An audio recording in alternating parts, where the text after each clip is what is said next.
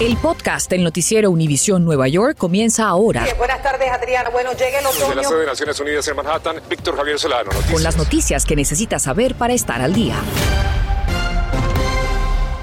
¿Qué tal? Muy buenas tardes. Les saluda Adriana Vargasino. Gracias por estar con nosotros. Víctor Javier Solano está libre. La ciudad de Nueva York toma medidas de precaución tras conocerse que el segundo caso en el país de la variante Omicron del coronavirus es un hombre de Minnesota que recientemente estuvo en la urbe.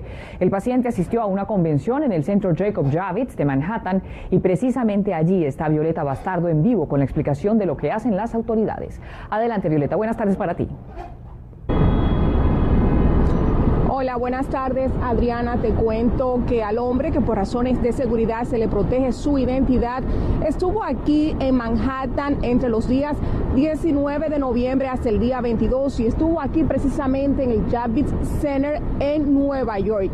Dos días después, es decir, en noviembre 24, él se empezó a sentir mal, fue al hospital y dio positivo a la nueva variante del coronavirus. Hasta el momento, dicen las autoridades, él está estable, está vacunado y presenta signos del COVID-19 de manera moderada. Te cuento que las autoridades están preocupados, al igual que nuestra comunidad, están en pánico por lo que están pidiendo al público mantener la calma. Las autoridades, en este caso la gobernadora de Nueva York, Kathy Hoku, dijo, eso no es motivo de alarma, el gobierno estatal está preparado para esto. De su parte, en un comunicado, el alcalde Bill de Blasio se pronunció. Estamos en contacto con los CDC, así como los organizadores del evento. El grupo de rastreadores del COVID se pondrá en contacto con los que asistieron aquí y a los cuales se les requirió usar mascarillas y estar vacunados. Ahora, ¿cuál es la recomendación que hacen las autoridades a los que estuvieron presentes?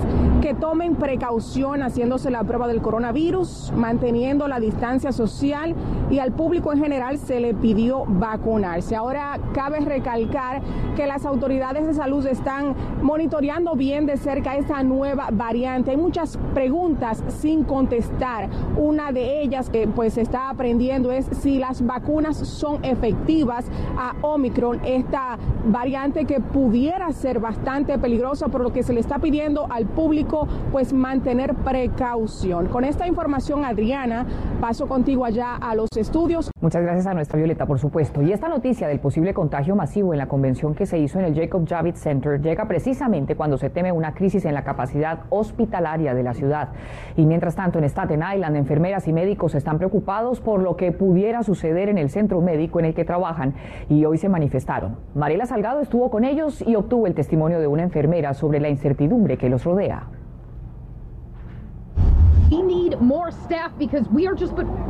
Salieron en su hora de almuerzo para protestar por las condiciones que dicen estar viviendo en este hospital. Uno de tantos que enfrentan falta de capacidad, o sea, faltan camas para sus pacientes y con la amenaza de la variante Omicron. Dicen que a veces ven hasta nueve pacientes a la vez y no le pueden dar las medicinas a tiempo. Ya basta, nos dice esta enfermera.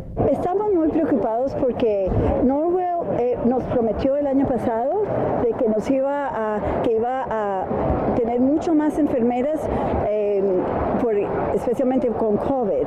Y ese, esas promesas fueron rotas. No han contratado más enfermeras y ahora con la posibilidad de que haya otro variant que pueda afectar es, es problemático porque eh, la gente, yo he escuchado mucho de mis pacientes que me comentan, mis pacientes hispanos me comentan que les da miedo venir al hospital porque ellos saben que estamos cortos de enfermeras. ¿Y cuál es la situación con las camas? Que eso también puede ser un gran problema. Sí, es, es problemático precisamente porque eh, hay muchos pacientes que vienen y no tienen facilidad de tener camas, les toca esperar en, el, en emergencia por días a veces. En total, 37 hospitales están con menos del 10% de capacidad en el estado, dos en la ciudad de Nueva York, ambos en Queens. Los otros tres están en Long Island. Y justamente para que estos centros médicos aumenten la capacidad de camas, la gobernadora Hochul les ordenó que suspendan cirugías selectivas hasta el 15 de enero.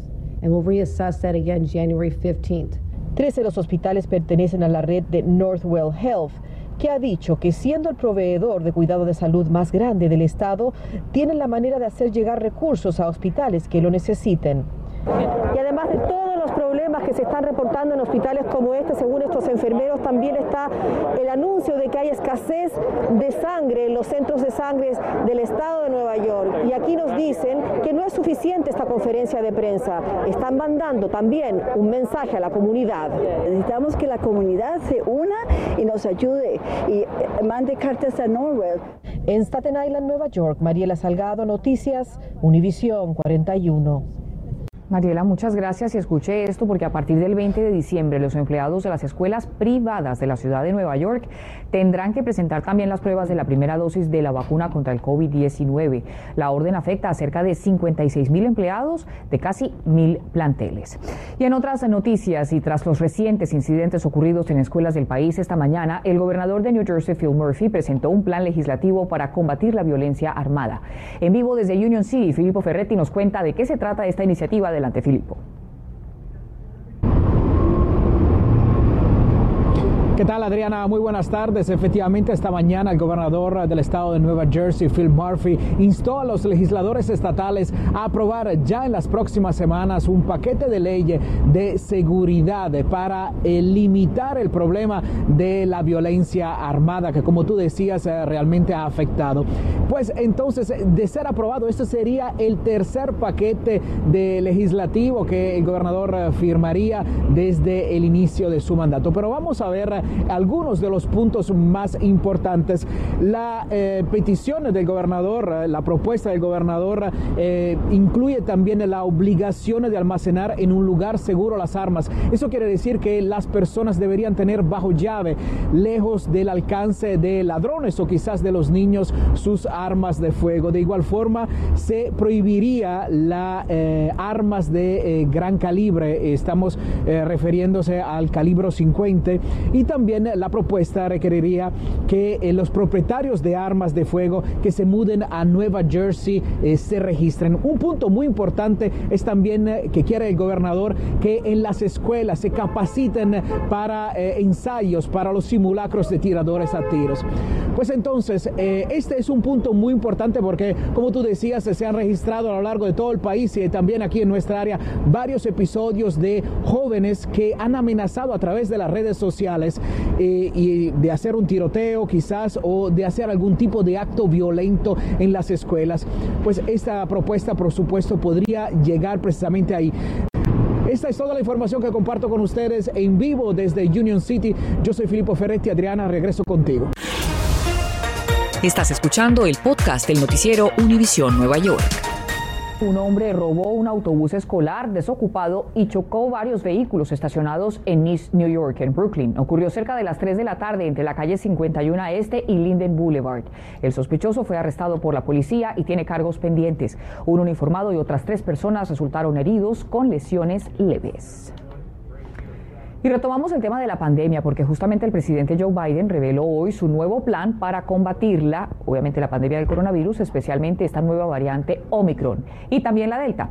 A partir de la próxima semana, los viajeros internacionales deberán presentar una prueba negativa hecha 24 horas antes de abordar su avión hacia Estados Unidos. La estrategia también contempla que las personas con seguros privados puedan hacerse pruebas caseras gratis. Las compañías de seguros recibirán reembolsos del gobierno. Los departamentos de salud y servicios humanos, de trabajo y el tesoro publicarán una guía de la nueva regla antes del 15 de enero y también se abrirán cientos de clínicas de vacunación familiar y una nueva campaña de educación pública dirigida a personas mayores que no han recibido sus vacunas de refuerzo. Y en esta temporada de fiestas, más vale prevenir que lamentar al momento de brindarle cuidado a su arbolito de Navidad. Peter Ortega nos tiene importantes consejos del Departamento de Bomberos de Nueva York sobre cómo evitar que su árbol se incendie. Hola a toda nuestra audiencia, ya estamos en época navideña y muchos de los incendios que ocurren por esta fecha tienen que ver con los árboles de Navidad, especialmente los que son reales. Es por eso que hemos decidido traerles estos consejos para evitar dichos incendios. Los de allá de la esquina están abiertos. Cuando llegamos a comprar un árbol, ¿cómo sabemos cuál es el apropiado? Bueno, pues las primeras cosas que estamos mirando es que las ramas y las agujas no se, no se salgan muy rápido, que no sean tan secas, que se vea el árbol fresco, verde, a veces significa muy fresco. Lo podemos mover un, un poquito pues que no vea que todas las agujitas y todas las ramas se caigan. Por lo menos, mire, este no se está cayendo. Cuando tú hablas, las ramas están bien, no se están saliendo. Entonces, una, una iniciación que está bueno, que está verde. Asegúrese de que el árbol esté en un soporte que contenga al menos medio galón de agua y cerciórese de que ese nivel de agua se mantiene todos los días. No tiene que echarle aditivos al agua. El agua común es mucho mejor. Algo importante es que haga un corte de 1.5 a 2 pulgadas aquí, en la parte inferior del tronco del árbol. Eso ayuda a que el agua se absorba mucho más fácil. Una extensión es para utilizarla temporariamente, no para usarla permanentemente como casi todos los hacemos. Uno de los laboratorios que se llaman UL tienen estas etiquetas. Si tú la ves dice UL significa que están verificadas para hacer el trabajo que deben hacer. Cuando tú te acuestes a dormir, desconéctalas. Cuando tú salgas de tu casa, desconéctalas. Si ellos evitan usar extensiones, mejor todavía. Si pueden conectar directo la directamente a la pared. Corriente, Exacto, directamente a los cables es mucho mejor. Por último, no se olvide desechar el árbol. Esto inmediatamente después de los días festivos. En Manhattan, Peter Ortega, Noticias Univisión 41.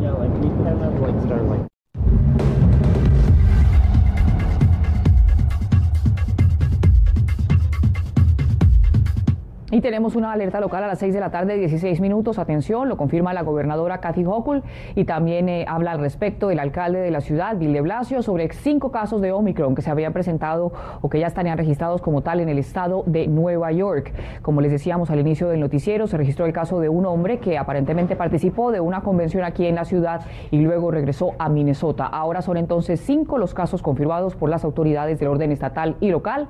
Repetimos, cinco casos en el estado de Nueva York de Omicron, esta variante nueva del coronavirus, ante la que por supuesto las autoridades están en alerta, han anunciado ya varias medidas y también tratan de averiguar si tiene o no cobertura eficiente de parte de las vacunas ya desarrolladas. Bueno, y organizaciones de trabajadores en New Jersey hacen un llamado a los inmigrantes que aún no han solicitado el fondo para trabajadores excluidos de los beneficios por la pandemia. Berenice Garner nos explica lo que usted debe hacer para obtener esa ayuda. Gracias, la buena noticia es que todavía hay dinero en el fondo porque no muchos lo han solicitado. De hecho, no tuve que buscar mucho. Aquí cerquita también encontré a alguien que aunque califica no lo había hecho. ¿Por qué? Esta es su respuesta. Porque no había solicitado la ayuda. Pues la verdad es que no estaba enterada y tampoco sabía que pues yo calificaba para esta ayuda. Y al parecer no sería la única. Según la organización Made the Road New Jersey, hasta el momento han ayudado a llenar solamente mil solicitudes en sus oficinas. Se suponía que la gente iba a volcarse a llenar las aplicaciones y en cuatro semanas la íbamos a terminar y los 40 millones se iban a ir. Pero llevamos cerca de seis semanas y el Estado nos puso el plazo de hasta el 31 de diciembre. Uno de los motivos es que muchos no tienen todos los documentos o pruebas que exigen, pero eso no debería detenerlo. Que aplique, que aplique con los documentos que tenga, porque mientras tengan el código que el Estado manda, tienen asegurado un lugar dentro de esos 40 millones de dólares. Pues entonces vamos a llenarlo, Joana, a ver qué tan difícil es. Oh, bueno, sí. Ingresamos a la página excludenjfund.nj.gov. Lo primero es contestar sí o no a un cuestionario de 10 preguntas para saber si es elegible. Ah, mira, ah, calificaste así. En este caso, lo segundo es llenar la solicitud donde le pedirán su información personal. Aquí también deberá subir los documentos que prueben su identidad y dirección. En este caso, la licencia sirve para los dos. Además, algunos extractos bancarios para demostrar que no recibió ayuda por la pandemia y los pagos de su salario o una carta de su jefe para demostrar que gana menos de 55 mil dólares al año. Y fue fácil, ¿no? La verdad no es complicado de llenar. Eh, las preguntas son básicas. Ella recibió un mensaje confirmando que la solicitud le llegó. ¿Y qué va a hacer con el dinero? Regalos. También hay que guardar algo porque no se sabe si vuelva otra vez la, la pandemia y el encierro. Prince Garner, Noticias Univisión 41. Y con una experiencia navideña, el Pali Center for Media, dedicado a la historia de la radio y la televisión, está reabriendo sus puertas tras cerrar por la pandemia. Y lo hacen con Paliland, una exposición en donde aseguran que siguen todos los protocolos de seguridad contra el COVID y en donde la familia puede disfrutar de fotos navideñas con Santa y otros personajes. También películas, exposiciones de trencitos y legos y videojuegos. La gran reapertura del Paley Center, hemos estado cerrados por casi dos años y Paleyland es una experiencia inmersiva, eh, multimedia, donde cualquier persona de cualquier edad, padres, hijos, vecinos, influencers, van a poder disfrutar realmente de las navidades y de todas estas celebraciones que creo que todos nos merecemos después de dos años. El Paley Center for Media está en la calle 52 entre las avenidas 5, Quinta y Sexta en Manhattan. La muestra comienza este sábado hasta el 6 de enero.